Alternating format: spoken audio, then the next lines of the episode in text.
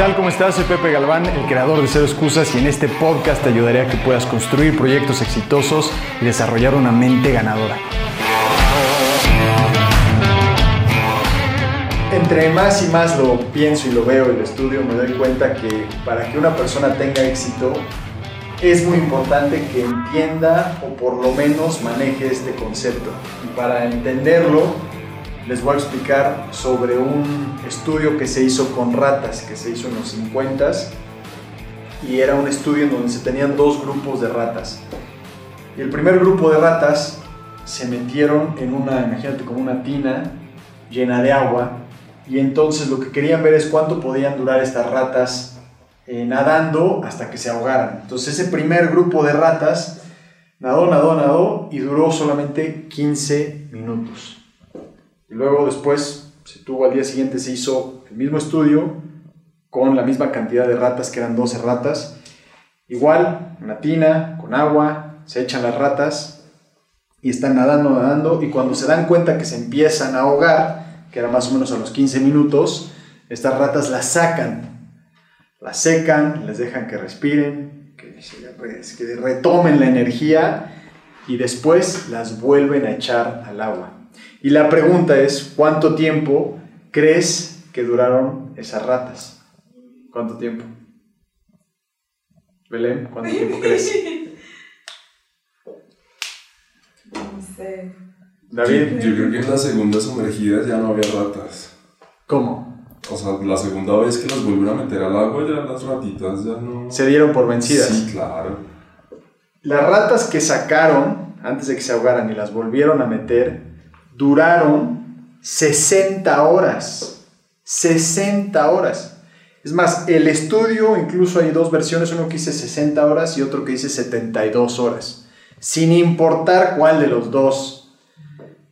La clave aquí es que las ratas duraron muchísimo más. Las primeras 15 minutos y las segundas casi, podríamos decir, 3 días. ¿Y por qué es esto? El, estudio concluye que es porque el segundo grupo de ratas tenía en su conciencia, o, e, o, sobre todo en su, en su, forma de ver las cosas, que alguien, es, existía esta posibilidad, esta esperanza de que alguien las iba a sacar. Y entonces estaban ya pensando de esa forma, que alguien si nos sacaron una vez nos van a volver a sacar. Y la clave de esto es la esperanza, la importancia de que un ser viviente tenga esperanza. Y justo le estaba hablando hoy con Valeria que los proyectos que tenemos, que son bastantes y que estamos buscando crecer y que de repente nos abruman, o a nosotros también que nos puede pasar dentro de lo que estamos haciendo ahora, o en sus propias vidas, que hay momentos en donde la esperanza, o dices, es que me estoy ahogando y no creo que alguien me va a poder salvar, entonces ahí es importante tener este concepto de la esperanza que decir, es que sí esto va a mejorar, es que sí existe esta posibilidad de que pueda mejorar. La esperanza, y también lo dice Víctor Frankl en su libro El hombre en busca de sentido, y en pocas palabras es de la experiencia de Víctor Frankl, que creó la logoterapia, una rama de la psicología, que, que en el libro dice, bueno, él estuvo en el holocausto durante la Segunda Guerra Mundial y en pocas palabras dijo, me di cuenta que aquellos que pudimos sobrevivir y aquellos que no pudieron sobrevivir, fuimos aquellos que manteníamos esta esperanza, que teníamos un sentido por el cual vivir. Y esto es que pudieran aguantar el trabajo pesado, ¿no? que fueran eh, exterminados de alguna otra forma. Era porque teníamos este sentido. Incluso aunque no tuviera sentido para los demás, tenía sentido para nosotros. Y él encontraba ese sentido y se dio cuenta de eso. En pocas palabras, la logoterapia es eso, es cuando tú puedes encontrar un sentido que tiene sentido para ti, que te mantiene alineado con lo que quieres hacer, con lo que quieres lograr. Y, y, regreso a lo mismo, a la esperanza.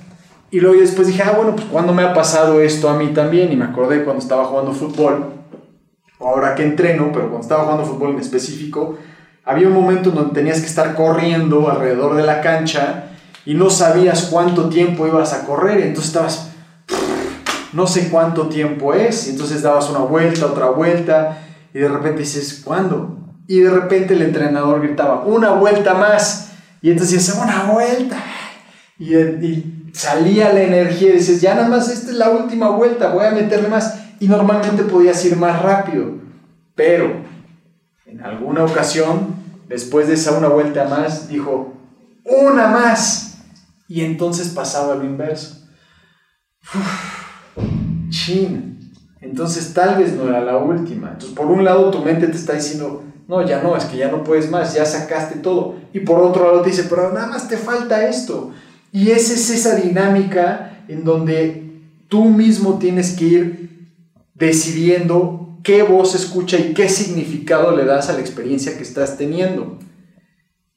Y todo esto va relacionado con la esperanza, va relacionado con el sentido que le das a las cosas.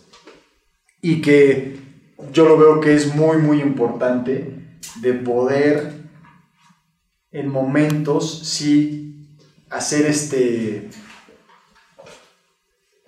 metes el freno de mano y aunque sea por 10 minutos, por sea un día o lo que el tiempo que puedas, pero decir, a ver, ¿hacia dónde voy? ¿Qué, qué es esto que me mantiene la esperanza viva de que yo siga adelante? Y probablemente sí, la vida te ha dado muchos golpes, cachetadas o lo que sea, y que probablemente estás tirado en el piso o has estado llorando lleno de polvo y lo que sea, pero que puedas pensar que esta esperanza es sumamente importante y que lo que tú estás experimentando, por más duro que sea, alguien más ya lo experimentó y ya encontró una forma de salir de ese obstáculo.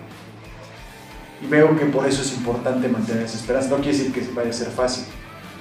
En mí está la esperanza de decir cada vez estos videos van a ir mejorando en mí está la esperanza de que cada vez los proyectos que vamos teniendo van a ir creciendo y que vamos a poder ayudar a más gente.